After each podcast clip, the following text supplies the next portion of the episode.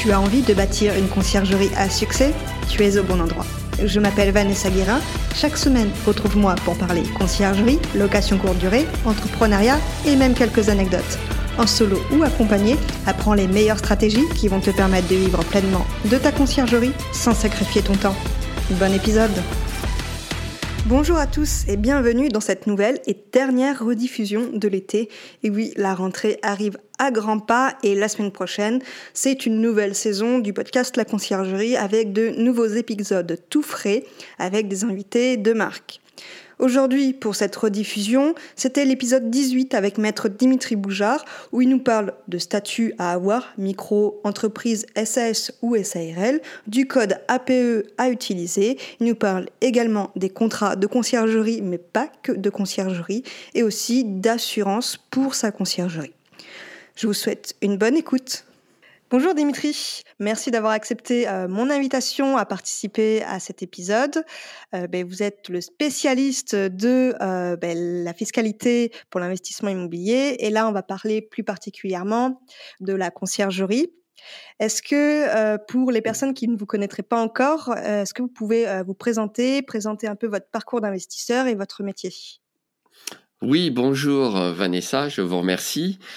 Donc, je suis Dimitri Boujard, euh, l'avocat investisseur. Je suis avocat inscrit au barreau de Paris depuis 1995 et je suis investisseur immobilier depuis 2000. Donc, ça fait un petit moment que j'investis dans l'immobilier. Euh, sur le parcours d'avocat, je ne vais pas être très long euh, parce que j'ai un, cursus un peu classique, on va dire, à, Paris 1, Panthéon-Sorbonne, en droit bancaire et financier, et puis doublé d'un magistère de droit des activités économiques. Tout ça m'a amené à faire du droit des affaires et puis quand je suis devenu investisseur immobilier, tout simplement à faire du droit immobilier. Et ces dernières années à m'intéresser particulièrement à la fiscalité immobilière, puisque c'est quand même l'un des sujets majeurs pour l'investisseur immobilier. Et je peux vous dire qu'entre l'année 2000 et l'année 2023, il s'est passé énormément de choses dans la fiscalité immobilière. Et heureusement d'ailleurs que je ne m'y suis pas intéressé dès le début, sinon je me demande dans quelle mesure ça ne m'aurait pas découragé d'investir dans l'immobilier. Donc voilà, ceci étant, pour, euh, pour l'investissement immobilier à proprement parler, ben il a bien fallu, comme tout le monde, débuter. Donc j'ai acheté un premier bien un petit peu par hasard sur la recommandation d'un ami, sans me soucier le moins du monde des problématiques juridiques ou fiscales euh, qui, euh, qui allaient se poser. Donc j'ai fait ça directement en société civile immobilière. Bon, c'est pas forcément ce que je recommande. On peut commencer tout simplement en nom propre. Et, euh, et puis ensuite, ça s'est enchaîné. J'ai acheté euh, divers biens que je loue en nu, en meublé, en direct, via euh, des sociétés civiles immobilières. J'ai une colocation, j'ai une location courte durée déléguée à une conciergerie, figurez-vous. Mmh Donc ça tombe plutôt bien. Et, et puis euh, et puis euh, et puis voilà, je, je, vais réinvestir là prochainement. Euh, normalement, si tout va bien, je croise les doigts en 2023 sur de nouvelles locations courte durée. D'accord. Donc la location courte durée, ben, vous y connaissez un petit peu justement sur et on va parler de ce sujet. vous, dans quel cadre vous aidez vos clients ben, en tant qu'avocat? Alors j'ai plusieurs casquettes à vrai dire.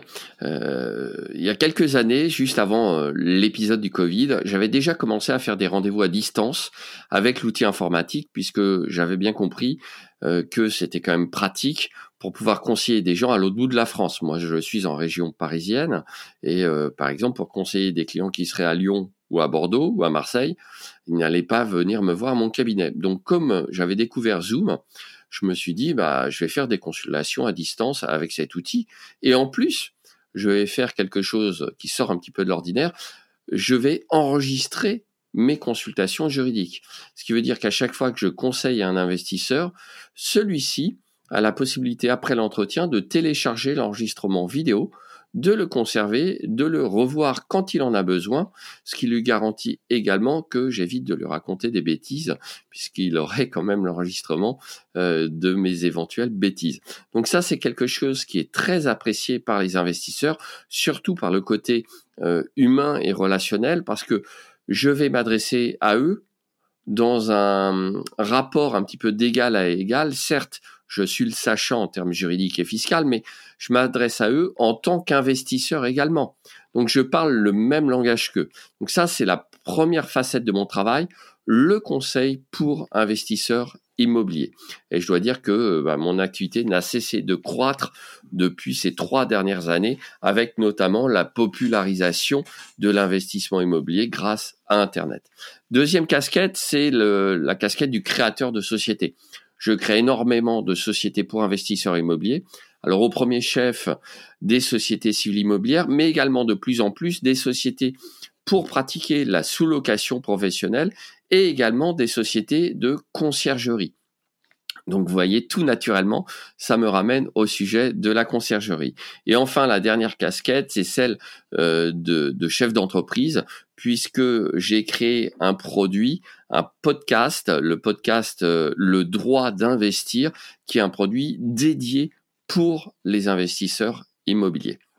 Voilà. Alors très bien, bah, du coup on va parler justement de conciergerie, on va rentrer dans le vif du sujet. quels sont pour vous les points juridiques sur lesquels il faut faire attention quand on va créer sa conciergerie? Alors, bah, le premier point c'est qu'est-ce qu'on crée à proprement parler? Est-ce qu'on crée une micro-entreprise ou est-ce qu'on crée une société? Il y a des différences fondamentales entre les deux qui ne sont pas toujours bien comprises par la personne désireuse de créer sa conciergerie. Si on crée une micro-entreprise, donc c'est relativement simple, c'est des formalités réellement simplifiées euh, pour l'immatriculation.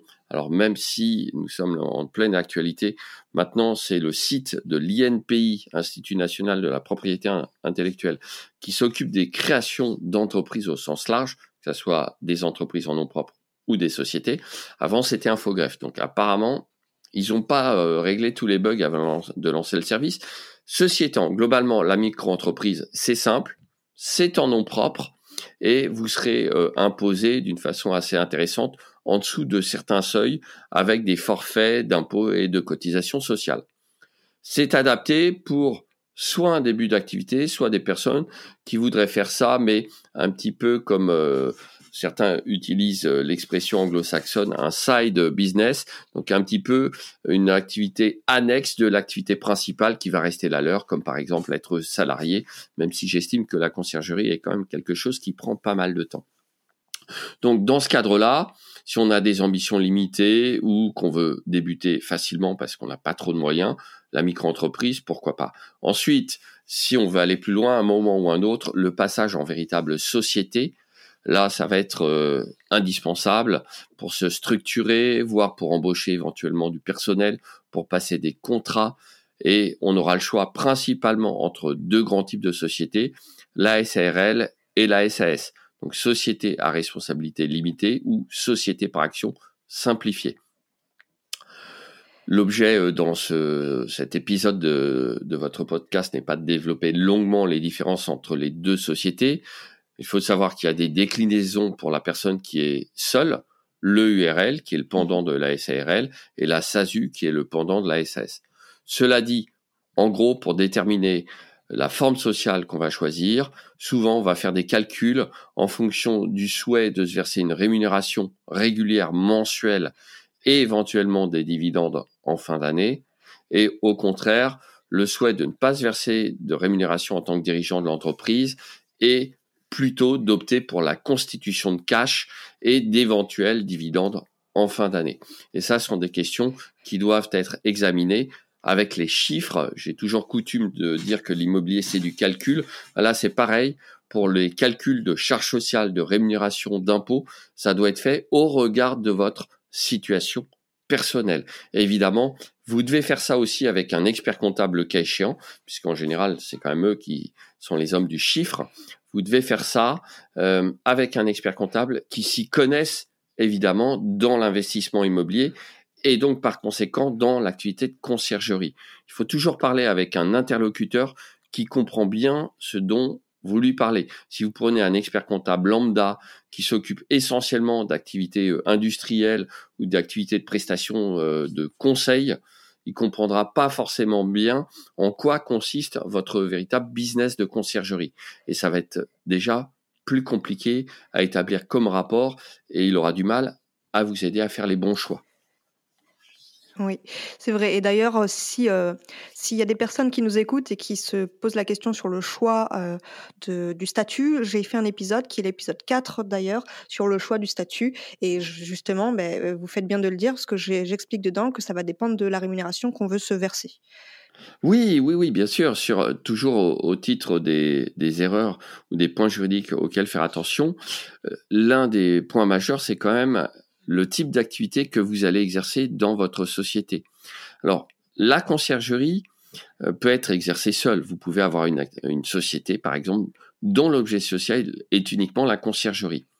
La problématique avec la définition de l'objet social de la conciergerie, c'est que un numéro euh, APE ou code NAF, enfin, je, je me souviens jamais de la différence entre les deux, à vrai dire, mais c'est purement administratif, va vous être attribué par l'INSEE et qu'il n'y a pas vraiment de catégorie prédéterminée pour la conciergerie qui s'occupe d'immobilier. Donc vous pouvez vous retrouver avec euh, des, des codifications délivrés par l'INSEE qui correspondent pas vraiment à votre activité. J'ai même des clients qui se retrouvent parfois avec une codification en agence immobilière, ce qui est évidemment pas adapté mhm. parce que la plupart des conciergeries n'ont pas de carte G. Donc, elles ne sont pas agences immobilières. C'est peut-être votre cas. Voilà, voilà. C'est tout à fait mon cas, oui. Oui, c'est ça. Voilà. Bon, bah, ça, ça, ça peut être gênant parce que, bah, on peut pas être classé dans les agences immobilières si on n'est pas agent immobilier normalement. Et donc, il faut faire des démarches auprès de l'INSEE pour tenter de faire modifier son code APE. Ce qui n'est pas bah, forcément facile. Donc euh, oui, oui, oui, il y a, il y a du boulot là-dessus et particulièrement en ce moment, comme je vous le dis, avec le changement de plateforme pour les immatriculations, les formalités juridiques s'en trouvent singulièrement compliqué. Voilà. Donc euh, sur les points juridiques, vraiment lors de la création de la conciergerie, euh, rien que là-dessus, je pourrais vous en donner bien d'autres. Par exemple, euh, si vous êtes associé, prenez soin aussi de bien définir les rapports avec vos associés. Prenez soin d'avoir des objectifs en commun également. Donc il y a énormément de choses à savoir. Ça rejoint plutôt les problématiques générales de création de société. la rédaction des statuts est extrêmement importante. Alors, on peut être tenté de faire ça soi-même avec une Legal Tech. Hein. À titre personnel, évidemment, je ne le recommande pas puisque vous aurez zéro conseil avec ce genre de procédé et, euh, et c'est pas bon de se priver de conseils quand on se lance dans une nouvelle activité. Voilà. Donc, votre conseil, ce serait euh, de faire appel à un avocat et un expert comptable, c'est ça? Exactement, tout à fait.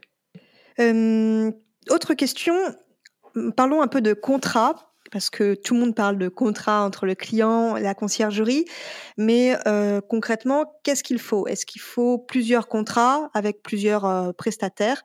Euh, D'après vous, il faudrait quel type de contrat et combien de contrats? Alors, oui, là, là c'est aussi un excellent point.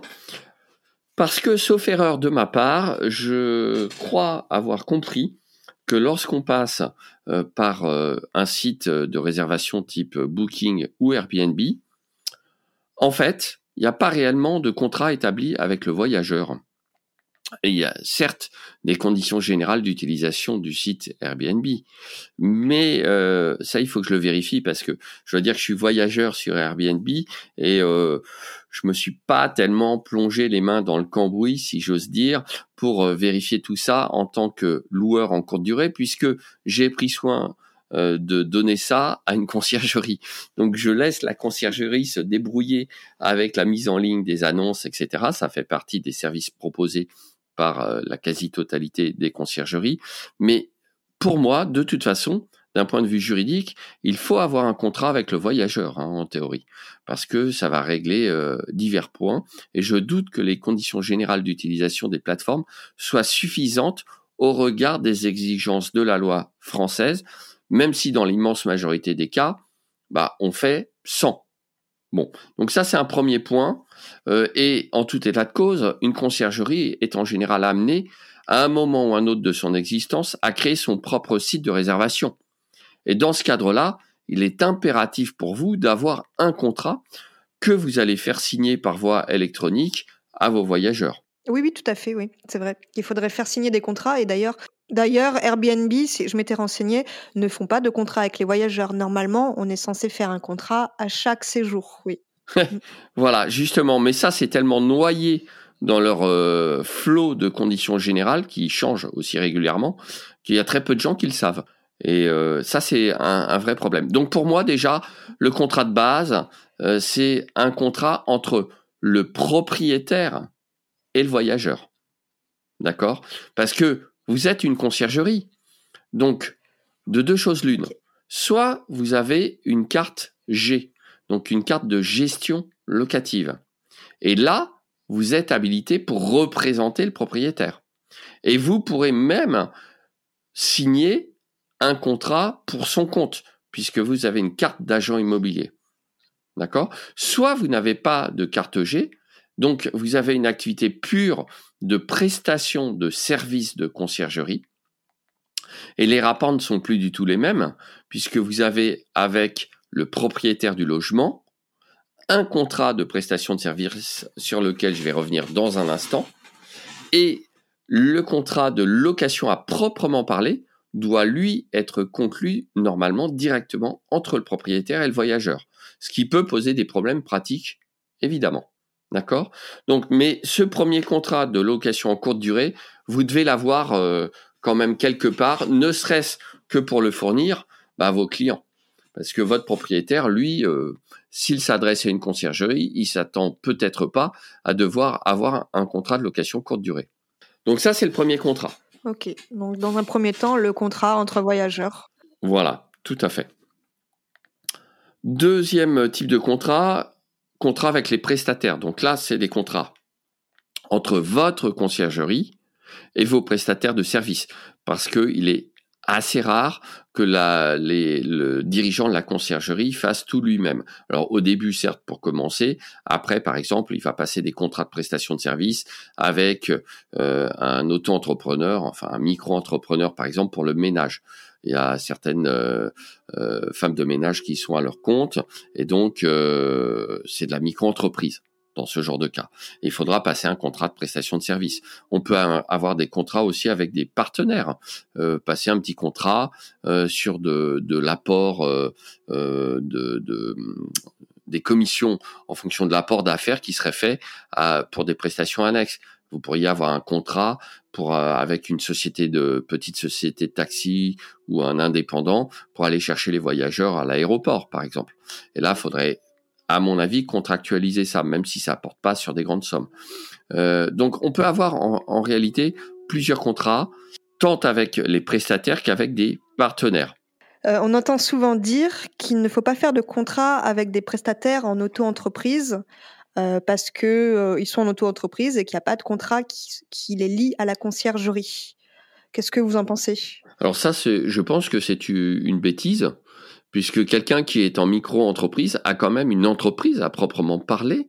Donc, euh, dès là, euh, sur le contrat, c'est une excellente euh, réflexion de votre part. En fait, les gens ne se rendent pas compte qu'ils font du droit en permanence. Imaginez, vous allez acheter une baguette chez votre boulanger. J'adore cette, image parce qu'elle est très simple à comprendre. Donc, le boulanger, qu'est-ce qu'il fait? Il vous vend une baguette, il vous la donne pas. Il vous la vend et vous, vous la payez. Même euh, si vous lui donnez un euro 20 ou un euro 30 en pièces, vous avez passé un contrat. Vous avez acheté une baguette et vous avez payé le prix de la baguette. Et le boulanger, il a passé un contrat de vente et il vous a vendu la baguette. Il vous a encaissé le prix. Donc c'est un contrat extrêmement simple, mais c'est quand même un contrat. Donc vous comprenez bien que si vous employez une micro-entreprise pour effectuer des prestations, par exemple, de sous-traitance sur le ménage, il va quand même falloir pour moi passer un contrat. Alors ça sera pas un contrat de 15 pages, ça sera un contrat de deux ou trois pages, mais par exemple, ça va régler les conditions dans lesquelles l'homme de ménage ou la femme de ménage va venir effectuer le ménage.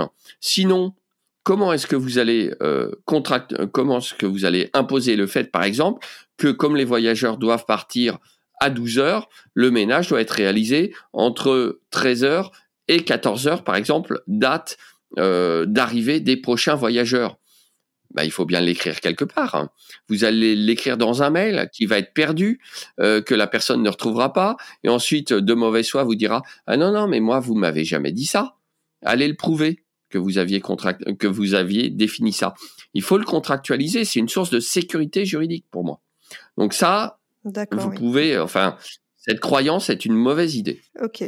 Oui, dans le cadre de, de, de se protéger, en fait. Oui, oui, oui. Et puis c'est beaucoup plus clair, beaucoup plus clair pour tout le monde, à vrai dire. D'accord? Donc maintenant, passons, si vous le voulez bien, peut-être au contrat qui est pour moi le plus important. C'est le contrat de conciergerie à proprement parler. Eh oui, c'est le plus important. Oui, oui, oui. En plus, en plus, alors, moi, je rédige tout type de contrat dès lors que c'est lié à l'immobilier ou connexe à l'immobilier. Mais effectivement, euh, on me réclame quand même beaucoup moins souvent un contrat de prestation de service de 2-3 pages pour lier la conciergerie à euh, une personne qui fait le ménage que le contrat de conciergerie à proprement parler, puisque c'est la pierre angulaise, angulaire de votre activité commerciale. D'accord? Oui, la conciergerie, c'est bien une activité commerciale pour le coup. Euh, donc, ce contrat de conciergerie, alors je vois de tout hein, sur les contrats de conciergerie.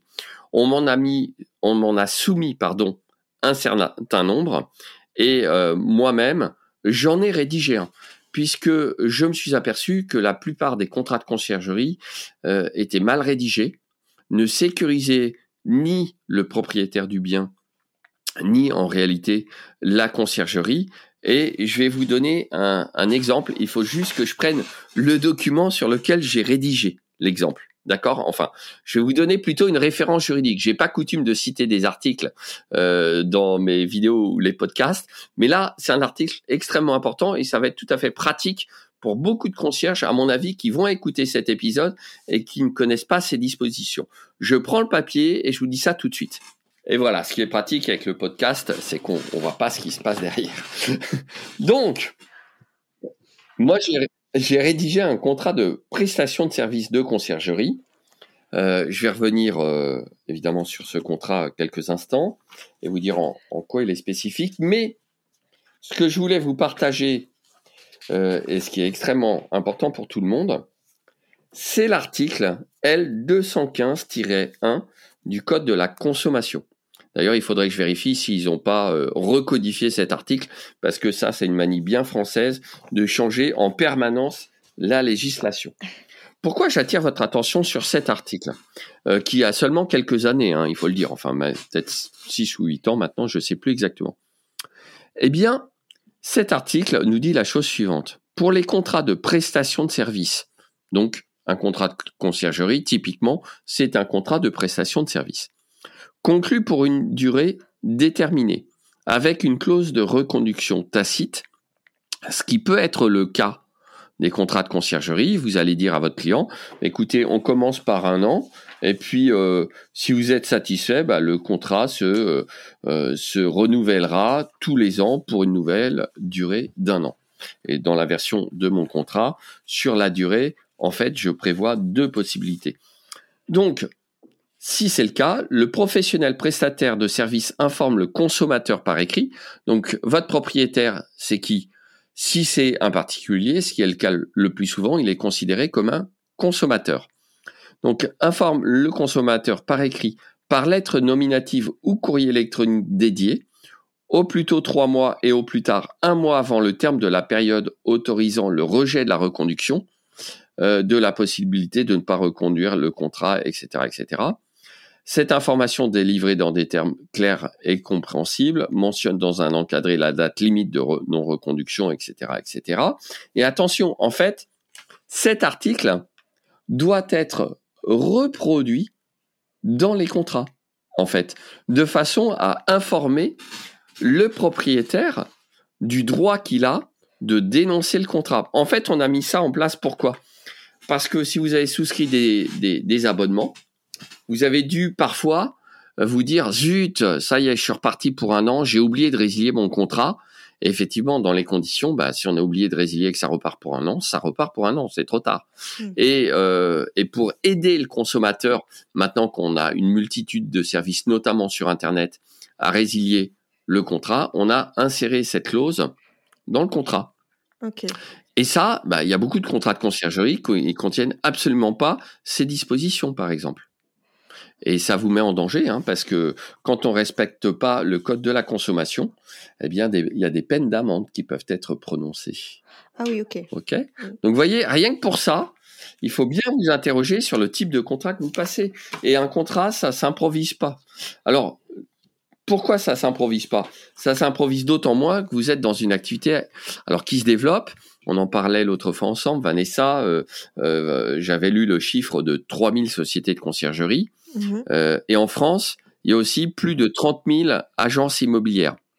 Or, les agences immobilières ne voient pas toujours d'un très bon œil l'activité de prestation de services de conciergerie. Elles ont tendance à penser que c'est une sorte de concurrence déloyale, ce qui est faux encore une fois, puisque la conciergerie ne dispose pas des mêmes prérogatives. Elle n'encaisse pas le loyer pour le compte des clients, elle ne gère pas les dépôts de garantie, elle ne conclut pas le contrat pour le compte du propriétaire et elle ne le représente en aucune façon. D'ailleurs, dans mon contrat, il est précisé expressément non soumis à la loi Hoguet du 2 janvier 1970. Donc ce n'est pas un contrat d'agent immobilier, mon contrat de prestation de services de conciergerie. Et je le martèle à plusieurs reprises dans le contrat pour éviter un risque de requalification. Parce que ça, c'est l'autre piège de, de l'activité. Il ne s'agirait pas qu'on vous poursuive pour l'exercice illégal de la profession d'agent immobilier. D'accord? Et ça, c'est très important. L'exercice illégal de la... de carte G, ouais. Voilà, l'absence de carte G vous exposerait à des poursuites si, en pratique, vous aviez une activité d'agent immobilier. Attention, ce sont des poursuites pénales. Hein. Euh, donc, il y a des sanctions devant le tribunal correctionnel. Donc là encore, il est extrêmement important de bien border juridiquement votre activité. Et un autre petit conseil que je vous donne, vous qui nous écoutez et qui avez peut-être aussi, du moins, je vous le souhaite, un site dédié à votre activité, un site internet, essayez, dans la mesure du possible, de bannir le terme gestion locative de vos sites internet. Mm. Qui fait de la gestion locative? Les, agents immobiliers. Vous ne pouvez pas faire de gestion pour, être tout à fait honnête, comme d'habitude, euh, on a des définitions parfois un peu floues euh, de, des activités exercées par les agents immobiliers. Euh, la représentation, c'est clair. L'entremise, c'est clair. J'ai écouté un de vos épisodes avec intérêt, je crois, dans lequel vous parliez des annonces. bon, bah oui, c'est un petit peu borderline. Est-ce qu'on peut mettre les annonces et les photos des biens des propriétaires sur son site internet? Ça va dépendre de la façon dont est rédigé le site Internet, dont sont rédigées les conditions générales d'utilisation et ou de vente du site Internet. Et là, j'attire votre attention sur un nouvel écueil. Euh, j'ai plusieurs clients pour qui j'ai créé des conciergeries. Mhm. Donc, je crée la société. J'en profite pour leur vendre mon contrat de conciergerie. Alors, je fais un package. Hein. Quand je crée une société de conciergerie et que je vends mon contrat, je fais une remise sur le tout. D'accord Moi, j'ai pas de problème avec les tarifs. Vous me poserez peut-être la, question des tarifs. En tout état de cause, euh, ils sont indiqués euh, noir sur blanc sur mon propre site internet d'avocat. On en reparlera tout à l'heure. Oui, on en reparlera. Mais, euh, mais j'attire votre attention sur le fait que bah, la création de la conciergerie s'arrête pas à la création de la société et au contrat. Puisque après, j'ai eu la surprise l'autre fois d'aller sur le site d'un de mes clients et puis je me suis aperçu qu'il n'y avait pas de mention légale pas de politique de confidentialité et pas de conditions générales d'utilisation. Ça, c'est une catastrophe. Hein. Tout site internet, même si c'est pas un site marchand, par lequel on ne vend rien, tout site internet doit avoir au minimum des mentions légales. C'est indispensable. Donc, à, défaut de quoi, là encore, vous exposez à des sanctions. Alors, il m'est arrivé d'en rédiger, très sincèrement, euh, c'est une prestation que je propose tout à fait occasionnellement. J'ai plus tellement le temps, mais le cas échéant, si vous le souhaitez, euh, je peux fournir le contact d'une avocate qui est spécialisée en propriété intellectuelle et euh, qui va pouvoir concocter euh, des conditions générales d'utilisation, etc., sur mesure. Parce qu'en fait, l'avocat, dans ce cas précis, il a un rôle extrêmement important. Il va mettre en musique juridique vos souhaits en tant que client. Donc vous allez lui dire moi j'ai besoin euh, que mon tarif soit ça, que ça soit payable de telle façon, etc. Et c'est possible ou pas? L'avocat lui il va rédiger ça d'une façon à ce que ça tienne la route juridiquement. Euh, le client va dire aussi je veux que ça soit euh, résiliable de telle ou telle façon et je veux que ça soit plus facile pour moi que pour le client, etc. Et on va vous dire si on peut le faire et si oui, on va vous le traduire en termes juridiques. Donc là encore, un autre conseil que je vous donne, n'allez pas faire des copier-coller euh, chez vos concurrents. C'est une catastrophe, d'accord? Et encore moins sur des sites quelconques dont l'activité n'a aucun rapport avec la vôtre. On se retrouve avec des, sites de conciergerie dans lesquels on lit des choses sur le retour de marchandises dans un délai de 30 jours ou genre de choses. Je me dis, qu'est-ce que la conciergerie a bien pu expédier comme marchandise. c'est assez amusant parfois, D'accord, ça fait beaucoup, beaucoup de points. Voilà, il faut pas hésiter à me couper, hein, Vanessa, parce que je suis très bavard. non, non, mais c'est très intéressant. Ça, ça, fait beaucoup de choses quoi, à, gérer sur euh, tout ce qui est juridique. Mais euh, c'est bien déjà, on a un bon aperçu euh, on peut peut-être revenir du coup sur le contrat parce que c'est ce qui va intéresser le plus nos, auditeurs aujourd'hui sur le contrat de prestation entre le propriétaire et euh, la conciergerie. Euh, donc du coup, par exemple, si mmh quelqu'un veut créer sa conciergerie ou qu'il l'a déjà créée, est-ce que vous vous faites, vous avez la possibilité de faire que le contrat, par exemple? Oui, bien sûr, bien sûr, tout à fait. Moi, j'ai rédigé ce contrat, donc c'est un contrat tout à fait spécifique pour l'instant, j'ai que des bons retours, pourvu que ça dure, évidemment. Euh, il, fait une, il, fait une douzaine de pages, il y a quelques annexes. Surtout, euh, à chaque fois. Alors, le prix est simple. Hein. Moi, je vends mon contrat de conciergerie 700 euros TTC. Évidemment, c'est une charge déductible pour votre société de conciergerie. Euh, mais en tout état de cause, dès que je vends un contrat où je propose une prestation, il y a un rendez-vous Zoom avec moi de 40 minutes sur le contrat pour le regarder ensemble et que je vous explique son fonctionnement, ce que vous pouvez modifier ou ce que vous ne devez pas modifier. Ça, c'est extrêmement important. Et dans certains cas, il, peut y avoir une petite prestation supplémentaire euh, si vous avez besoin que je fasse des adaptations personnalisées. Mais je ne vends jamais mon contrat de conciergerie sans faire au minimum un rendez-vous Zoom qui est inclus dans ce tarif que je vous ai énoncé, parce que c'est via Zoom que je vais pouvoir bien comprendre l'activité de la personne qui a besoin de mon contrat et surtout bien lui expliquer comment ça s'articule. Là, par exemple, j'ai été amené à faire une, prestation pour quelqu'un qui a utilisé mon contrat de conciergerie parce que dans le contrat de conciergerie, il est destiné à régler les rapports que vous avez avec un propriétaire qui fait de la location courte durée. Donc mon contrat de conciergerie, fait référence à de multiples reprises à la location courte durée, qui est une activité quand même très particulière. On n'a pas le temps de développer tous les points mm. de la LCD, mais euh, il faut faire attention aux problématiques de changement d'usage dans les grandes villes, euh, aux problématiques de règlement de copropriété, le cas échéant. Euh, donc, il y a énormément de choses à savoir là-dessus aussi. Et ça a un impact, évidemment. Il y a des interactions entre les problématiques de location courte durée qui sont rencontrés par le propriétaire et qui vont rejaillir sur la rédaction du contrat de conciergerie.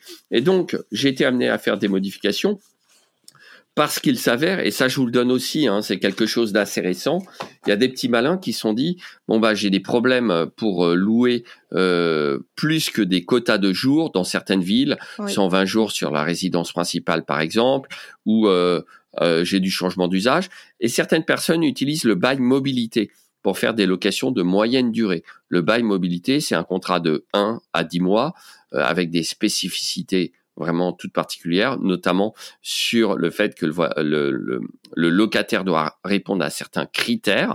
Et du coup, on m'a demandé de rédiger un contrat de prestation de service de conciergerie qui puisse servir dans les rapports avec un propriétaire qui louerait à la fois via de la location courte durée, mais également sur certaines périodes via du bail mobilité. Donc, on peut l'adapter, mais là, encore une fois, euh, ça va être du cas par cas. D'accord? Donc, ce, ce, contrat, vous avez un contrat qui sert au plus grand nombre, et le cas échéant, bah, il y a des adaptations à effectuer. Par exemple, c'est pas le cas le plus fréquent, mais si vous euh, avez la charge en conciergerie d'une villa avec piscine, il est possible d'ajouter pour garantir votre responsabilité, et là c'est peut-être l'intro de la prochaine question, il est possible d'ajouter une clause disant que le propriétaire déclare avoir fait le nécessaire pour sécuriser la piscine et que celle-ci soit aux normes exigées par la législation en vigueur. D'accord, oui, ça c'est intéressant, effectivement. Mm. Et ben d'ailleurs, on va enchaîner sur cette question qui, rejoint, ben, euh, qui rejoint votre réponse. Euh, on a parlé de contrat, mais euh, quels sont les autres aspects juridiques pour protéger sa conciergerie? Eh bien là, là clairement, hein, c'est une activité professionnelle, donc vous devez avoir une assurance responsabilité civile professionnelle, tout simplement. Vous allez, vous allez conclure un contrat, vous allez vous assurer pour votre activité. Et d'ailleurs, euh, l'article 13 de mon contrat, il y a des développements dans cet article 13 sur les assurances et la responsabilité. Vous, en tant que concierge, vous êtes tenu à une obligation de moyens au titre de la fourniture des services. Vous déclarez avoir contracté une assurance couvrant les risques propres à votre activité. Euh, là encore, il faut de préférence un assureur qui comprend bien ce que vous faites, hein, évidemment. D'accord euh, Et euh, euh, donc, chaque partie est responsable vis-à-vis de l'autre de tout dommage direct qu'elle lui causerait, etc. Donc, les questions de responsabilité entre le propriétaire et le concierge sont réglées par le contrat. Les questions de responsabilité civile professionnelle sont réglées par de, un contrat d'assurance. Et euh, disons que c'est pas ce qui pose le plus de problèmes aux assureurs. En général, ils ont beaucoup plus de problèmes sur les prestations de sous-location immobilière, qui est une activité encore plus spécifique que la conciergerie. Et là, ça va être assez facilement réglé. En revanche, toujours en termes de responsabilité, j'attire votre attention sur un point bien particulier qui concerne la location courte durée. Votre propriétaire, s'il fait de la location courte durée, n'a pas forcément besoin de faire réaliser les diagnostics techniques obligatoires, puisque ceux-ci ne sont obligatoires que lorsqu'on loue un logement régi par la loi de 1989 sur les baux d'habitation. Or, la location courte durée n'est pas une location d'habitation, mais une location en meublé de tourisme. Donc, en théorie, on n'a pas à faire réaliser les diagnostics techniques obligatoires. Très clairement, en plus, là, vous avez un contrat de prestation de service et non un contrat de bail. Effectivement, votre rapport avec le propriétaire, c'est pas un bail, c'est un contrat de prestation de service. Néanmoins, je prévois dans mon contrat, même si c'est un article dont j'indique qu'il est optionnel, je prévois la chose suivante. En considération des impératifs de décence et de sécurité, le propriétaire confirme avoir fait réaliser les diagnostics obligatoires habituellement prévus pour la location d'habitation et euh, je précise également que ces diagnostics, alors quand on a une version qui inclut des possibilités de location en bail mobilité, que ces diagnostics sont remis au titulaire, locataire titulaire d'un bail mobilité. Là, c'est vraiment obligatoire. Mais en tout état de cause, moi, je vous conseille de, de dire au propriétaire, est-ce que vous avez réalisé tous les diagnostics? Pourquoi? Imaginez que vous soyez en charge de la conciergerie et puis il y a un accident dans le logement parce que quelque chose n'était pas aux normes une prise électrique qui serait située trop près du lavabo, par exemple. Et là, l'installation intérieure euh, d'électricité devrait vous le dire. Bah, euh, il ne s'agit pas que votre responsabilité soit mise en cause. Alors, par le voyageur, c'est peu probable puisque vous n'avez pas de lien de droit avec le voyageur. Mais le propriétaire pourrait vous dire, mais attendez, moi je m'occupe de rien, hein. c'est vous euh, qui faites la location. Vous aurez beau lui dire, mais attention, moi je suis pas agent immobilier, j'ai pas de mandat de gestion de votre part. Le propriétaire vous dira, oui, mais c'est vous qui vous occupez, vous me fournissez des prestations de service. Vous auriez pu me le dire qu'il y avait un problème avec la prise électrique mal fixée ou trop près du lavabo, ce genre de choses. Là, ça va être embêtant. Tandis qu'au moins, si vous avez informer le mmh. propriétaire et que celui-ci a bien fait les diagnostics, ça vous évitera de vous occuper, entre guillemets, d'un logement qui serait pas aux normes. D'accord?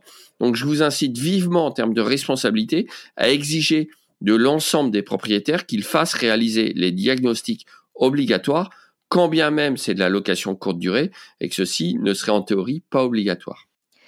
D'accord, OK. Là, ça fait oui, ça fait On beaucoup de pense pas euh, suffisamment à tout ça, mais c'est important. Ouais, ça fait beaucoup de choses à Oui, penser, oui, oui, ça fait beaucoup de choses, c'est vrai.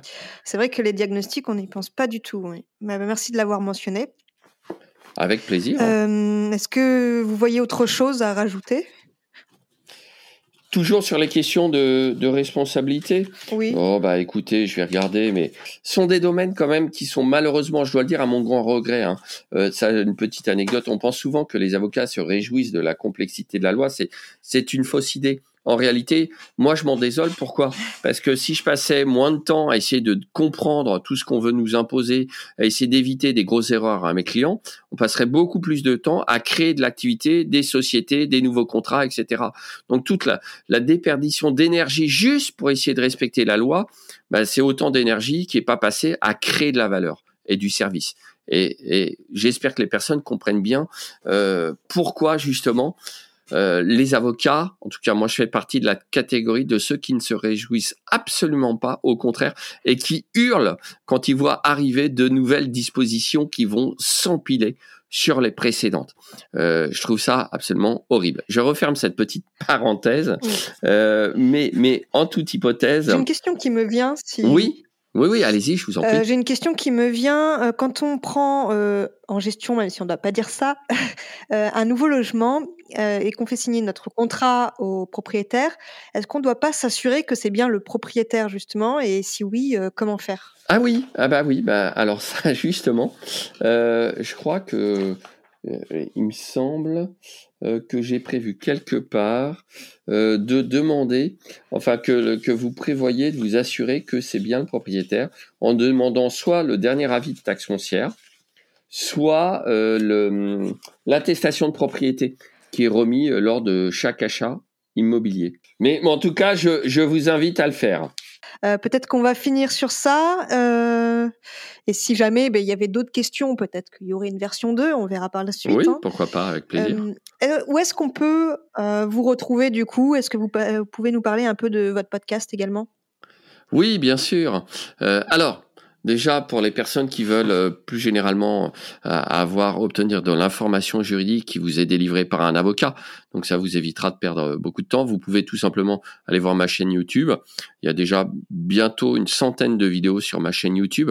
Elle s'appelle l'avocat investisseur, donc c'est assez simple à retenir et à retrouver surtout. Ça, c'est le premier média. Vous pouvez aussi euh, bah, tout simplement intégrer mon groupe juridique sur Facebook, Jurissimo Invest.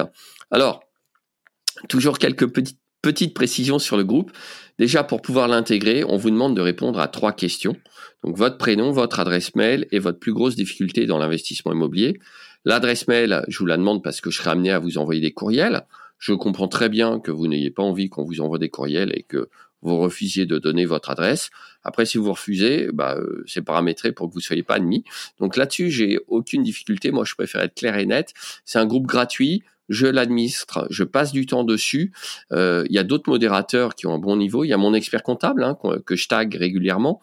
Euh, il y a des gens qui sont spécialisés dans l'allocation courte durée, comme Elise Ripoche, comme Jean-Christophe Griselin. Euh, donc, euh, il y a aussi d'autres avocats et euh, mon avocate en droit de la propriété intellectuelle, une avocate sur les beaux commerciaux, et j'ai enfin des modérateurs tout à fait sympathiques qui répondent bénévolement à pas mal de questions.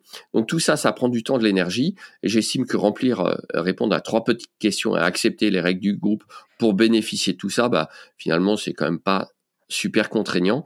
Vous pouvez me retrouver si vous le souhaitez sur Instagram, donc l'avocat investisseur. Et enfin, et enfin, je commercialise depuis quelques mois le droit d'investir, qui est un podcast, euh, alors pour le coup payant sur abonnement.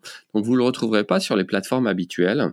C'est euh, un épisode d'une semaine, euh, d'une fois par semaine ou tous les dix jours. Je suis pas encore super régulier là-dessus, soyons clairs, mais à culpa. mais en toute en toute hypothèse, c'est un focus sur un point pour investisseurs IMO. Alors investisseurs au sens large, hein, parce que j'ai fait des épisodes sur, par exemple, comment euh, s'articule la location courte durée en copropriété par rapport aux énonciations du règlement de copropriété. Gros, gros sujet et gros point d'achoppement pour beaucoup de loueurs en courte durée. D'ailleurs, sur la chaîne YouTube, vous avez une vidéo d'une heure sur la location courte durée n'est pas une activité commerciale. Ça va surprendre certains d'entre vous, mais vous pouvez aller voir ça. Donc, un focus sur un point pour investisseurs, Trois points d'actualité.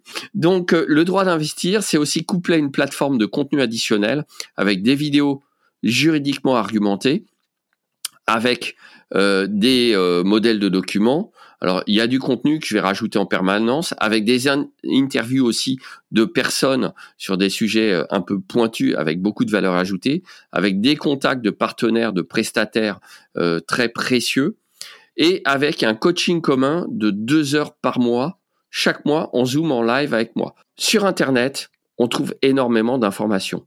Le problème, c'est la fiabilité de l'information. Et je lis sans arrêt des énormités et des contresens, voire même de ce que j'appelle les fausses bonnes idées, qui vont vous coûter des milliers ou des dizaines de milliers d'euros. Et parfois, vous allez passer tout simplement des heures sur Internet sans trouver de réponse. Ben voilà, moi je vous donne la solution, vous abonnez au droit d'investir et en un temps record, vous aurez la bonne info et surtout, vous aurez euh, l'information qui est certifiée. C'est moi qui vous la délivre. Alors, l'exemple emblématique, c'est la question suis-je LMNP ou suis-je LMP Et si je fais de la location courte durée, à quel moment dois-je m'inscrire à l'URSSAF? Et voyez, vos clients vont vous poser parfois ce genre de questions. Attention, dernière petite mise en garde, vous êtes une société de conciergerie, vous n'êtes pas une société de services juridiques. Donc, ne délivrez pas du conseil fiscal ou juridique à vos clients, même si vous le demandez. Parce que si après il y a un problème, ne vous inquiétez pas, ils viendront vous le reprocher. En tout cas, c'était un vrai plaisir euh, cet entretien. Merci beaucoup. Et euh, bien sûr, ben, si, euh, si vous avez des questions à, poser à Maître Dimitri Bouchard, ben, n'hésitez pas à le contacter directement. Eh bien, merci en tout cas, Dimitri. Et puis. Merci Vanessa euh, de m'avoir invité. Je suis d'autant plus ravi que, comme je le disais pour conclure, j'ai moi-même confié mon appartement en location courte durée à une conciergerie dans le sud de la France. Et je dois dire que si vous faites bien les choses, je pense que c'est une activité qui est promise à un bel avenir. Ben, merci pour ce mot de la fin. Au revoir. À bientôt. Et pas si vite, tu as apprécié cet épisode Tu peux le partager à ton entourage ou encore mieux, laisser un avis 5 étoiles sur ta plateforme d'écoute préférée et un commentaire. Je te dis à bientôt